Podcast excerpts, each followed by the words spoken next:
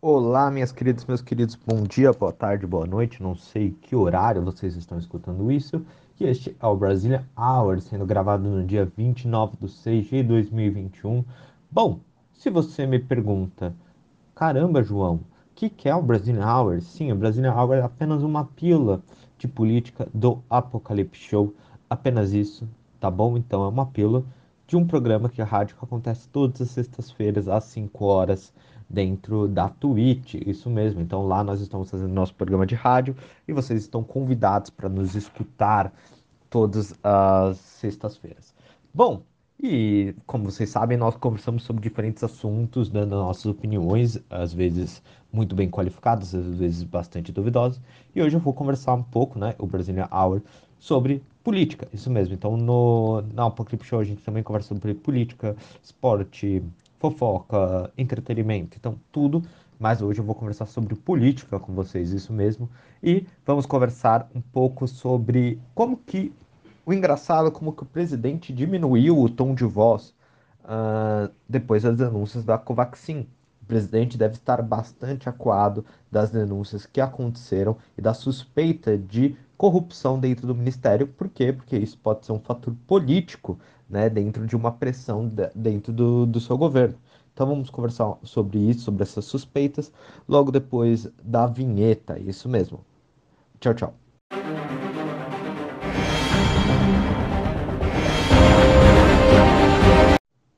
Bom, para iniciar isso, eu acho muito interessante nós pegarmos um contexto histórico, né, sobre casos de corrupção e todo o aspecto por trás do presidente da República quando se chega uma denúncia de corrupção dentro do seu governo, já que o presidente, né, depois teve duas situações que ele ficou acuado, como uma situação a mais, além dessa, que ele ficou acuado, uh, tendo um pouco de um tom mais leve, né? Se vocês pegarem, nós, eu vou até ler para vocês aqui ah, o entre aspas do presidente da República, que ele fala é, ontem à noite.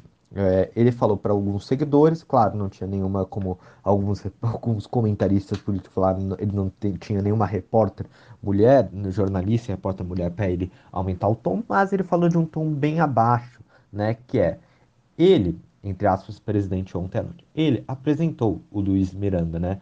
E eu nem sabia como é que estavam as tratativas com a Covaxin, porque são 22 ministérios. Não tenho como saber o que acontece nos ministérios. Vou na confiança em cima de ministro. E nada fizemos de errado. Então o presidente coloca um tom um pouco mais leve, um pouco mais abaixo. E muito ele fez, como você estava falando anteriormente, na época do Queiroz. Quando o Queiroz foi preso, com medo de talvez surgir alguma coisa que pudesse ocorrer, ele diminuiu o tom, mas logo depois ele voltou uh, com um tom a mais, defendendo uh, aquelas barbariza aquelas inconveniências, eu ia falar bárbaros, ai, eu, gente, travou a língua, perdão. mas, é... então o presidente falando aquelas besteiras que ele sempre fala, que eu discordo plenamente dessas besteiras que ele fala, então ele aumentou o tom e voltou. E agora ele está adotando isso. E é muito engraçado, porque está surgindo uma denúncia de corrupção dentro do, do Ministério da Saúde sobre compra de vacinas ligadas ao Centrão, né, às lideranças do Centrão. E é muito interessante isso, porque essa denúncia vem pegando fogo e, e vem mostrando algumas incoerências né, ao discurso do presidente que ele adotava em 2018. Lembrando, em 2018, o presidente ele foi eleito com a, o slogan da corrupção, que não teria um toma lá da cá, que não teria negociação de cargos, que não teria esses aspectos. Em 2018 ele foi eleito com isso. Além disso, logo em 2018, trazendo Sérgio Moro, trazendo esse espírito lavajatista que traz muita questão de combate à corrupção, né? E aí esse discurso enfraquece quando aparece essas suspeitas de irregularidades, né? É uma questão de um contra o outro, né? E aí é muito interessante, porque o presidente da República, né, ele sempre falou que ele era contra a corrupção, né? Por exemplo, ele falou em dezembro de 2019, se aparecer uma corrupção, né, bota no pau de arar o ministro. Se ele tiver a responsabilidade, obviamente, porque às vezes lá na ponta da linha está um assessor fazendo uma besteira sem a gente saber. Não é isso? É obrigação nossa, é dever, disse em dezembro de 2019. Né? E falou também que ia fazer uma voadora no pescoço dele. Uh, eu estou usando muito como referência hoje a matéria da Folha e eu vou comentar um pouco, porque é sempre bom a gente usar fontes realmente jornalísticas com uh, muita responsabilidade sobre isso, né? E aí, em, em quinta-feira, né, ele afirmou que o compromisso da apuração, se algo estiver errado, mas graças a Deus, até o momento, não temos um ato de corrupção. Quem podia esperar isso aí? Então, quinta-feira, dia 24, ele falou isso, né? E falou, né? Tipo, então, vai um pouco, né? Hum, isso eu acho que é muito interessante. Esse discurso que o presidente tanto tinha junto com seus apoiadores de falar que não tinha nenhuma corrupção, que a Lava Jato ele estava pondo ao fim, não porque a Lava Jato era ruim, mas porque não existia corrupção mais no seu governo. Todo esse discurso se rói com essa suspeita. Essa suspeita pode não ter um andamento.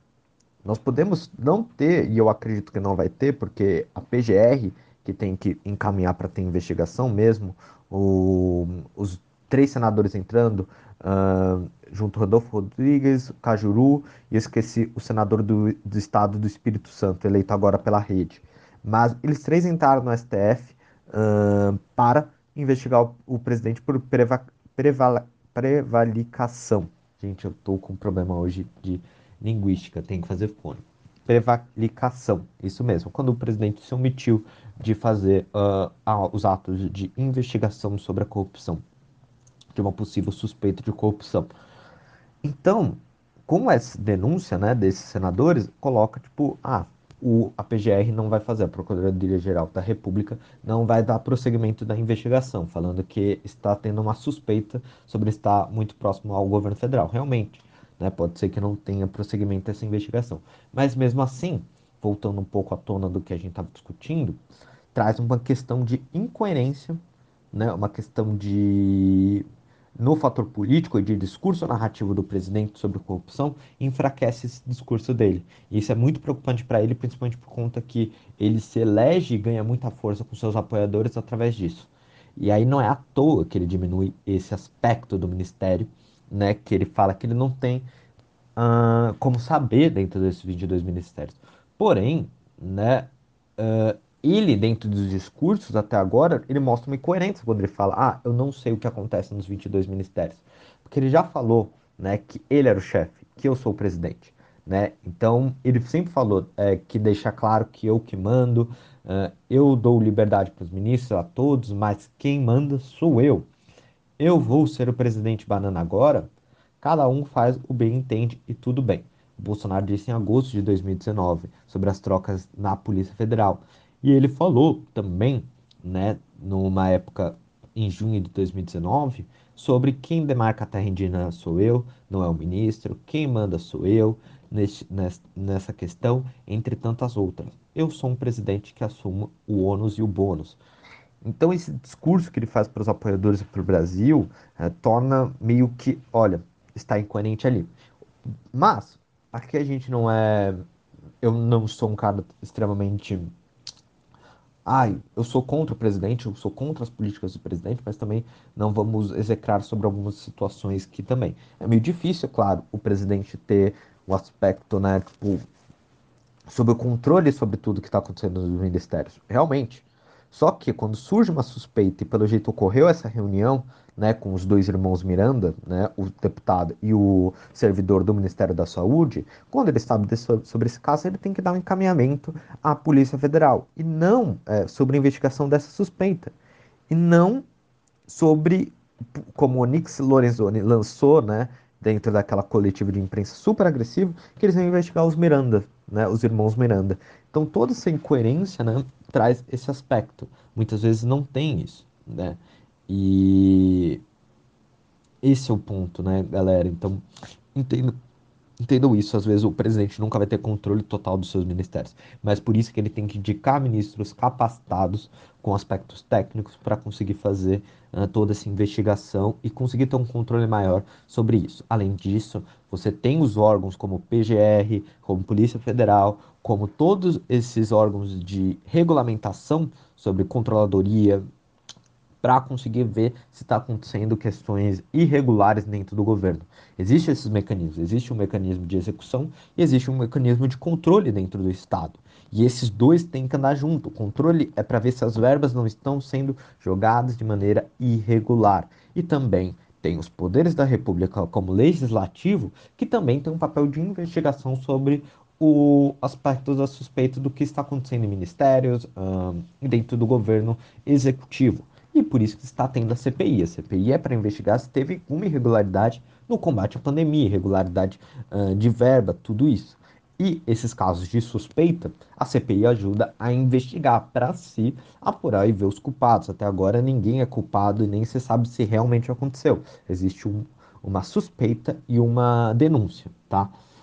Uh, e aí também tem uma questão da aversão ao centrão, por quê? Né? O caso da Covaxin levantou suspeita sobre controle do líder do governo na Câmara, né, Ricardo Barros, sobre o Ministério da Saúde, né, porque o Ricardo Barros que estava fazendo o, o intermédio, né, segundo uh, a denúncia, sobre uh, essa compra de vacina. E aí traz à tona o Centrão, né, esse, e isso também vai contra a política que o Bolsonaro falou dentro da sua, da sua da sua, do slogan de campanha, do toma lá da cá, não vai existir, da velha política, né? E aí ele fala, né? Olha que interessante. Se é para aceitar indicações políticas, a raiz da ineficiência do Estado e da corrupção. Aí fica difícil você apresentar uma proposta que possa realmente proporcionar dias melhores para a nossa população. Geralmente, grupos políticos loteiam esses cargos para se beneficiar. Esse discurso, né, gente, muito feito por esse centrão, né, quando você fecha, também perde um pouco força. Eu estou falando que é, a gente não sabe que talvez vá acontecer dentro de todo esse caso, mas a gente tem que entender que todo esse caso gera um ônus político dentro do discurso que o presidente fez, que foi eleito, né? E aí, é até para entender, né, como que o presidente também usou o Centrão, né, se aliou ao Centrão para se manter ao poder porque ele estava sob ameaças de impeachment quando o Rodrigo Maia estava. Né? E essa negociação de centrão e repasse de cargos para você conseguir né, secretarias estratégicas uh, e né, espaços estratégicos no governo, que foi desde o Porto de Santos até a, a FUNASA, né, Fundação Nacional de Saúde, faz com que ele se alie a esse centrão para manter. Fora uma denúncia que tem sobre tipo, as verbas parlamentares das secretarias, como eu já falei, não vou trazer aqui dados exatos para vocês, né, mas como eu já falei num dos podcasts anteriores, como que também teve emendas parlamentares para a manutenção desse grupo dentro do poder. Então teve emendas parlamentares. Então entendam isso também. Então todo esse aspecto do governo tem que entender esse aspecto, né? E aí teve também a questão da Covaxin, né, que agora a, estão sendo pedidos Hoje foi pedido para a Anvisa uma autorização de uso da Covaxin. Então, né, pela.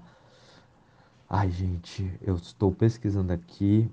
Hum, mas mesmo assim, gente, então houve um pedido da, da representante da, da, da farmacêutica indiana que produz a, o, o Covaxin, né, para conseguir liberar sobre tudo isso esse aval para a compra, né? Então é muito suspeito o que está acontecendo, né? A precisa medicamentos, boa, pesquisei, né? Então foi, foi feito um pedido para conseguir liberar o uso emergencial da, dessa vacina da Bharatiya Biotech, né, indiana, do laboratório, né? Então, tudo isso mostra um pouco, e aí a gente não sabe o que, que vai acontecer, se o Ministério vai, ter, vai continuar a compra, tudo, por quê? E aí entra um discurso que o presidente está falando bastante, que ele falou, não fizemos nada de errado. Né? Tipo, não fizemos nada de errado, não tem nada de errado. Porém, você empenhou a compra, já está reservado o recurso para isso. Então, existe toda uma incoerência sobre esse aspecto uh, importante de, de, de incoerência narrativa, tá bom? Então, por isso que o presidente está diminuindo o tom, porque essas incoerências narrativas vão batendo na porta. A Covaxin é apenas um dos casos. Existe outro caso sobre o laboratório chinês também que está sob suspeita, né? Um laboratório chinês com ah, um outro grupo também, então está sobre isso e aí até mostra uma incoerência também, né? Sobre esse aspecto, né? Sobre a Belcher Farmacêutica, né? Com a sede na em Manaus, né? Que é que tinha uma com Laboratório Cancino no Brasil. Eita, gente, calma aí. Bom, voltando, gente, era o laboratório, peço perdão, era o laboratório da empresa é, Farmacêuticas, é, com sede em Maringá, que atuou como representante no Brasil do laboratório Cancino Biológicos no Brasil, responsável pelo imunizante, né, que é uma a vacina com convidência, é meio estranha essa vacina, né? Mas mesmo assim tinha outra suspeita. E tudo isso, eu vou trazer um, um, uma finalização, peço perdão por esse final, tá bom, gente? Uh, tudo isso, né, traz um aspecto muito importante que eu acho que a gente tem que entender, que é todo esse discurso do Bolsonaro e dos seus apoiadores mostra uma incoerência. Porque a, a, falaram que não ia comprar uma vacina chinesa. Estava num esquema né, de uma suspeita com essa, né, tipo, que a CPI levantou um caso, um possível favorecimento, né, suspeita de corrupção, se uma suspeita de favorecimento para essa vacina convid, com, convidencia, até estranho, chinesa. E aí ele não queria com a Coronavac do, de São Paulo, que estava muito ligada ao João Dória.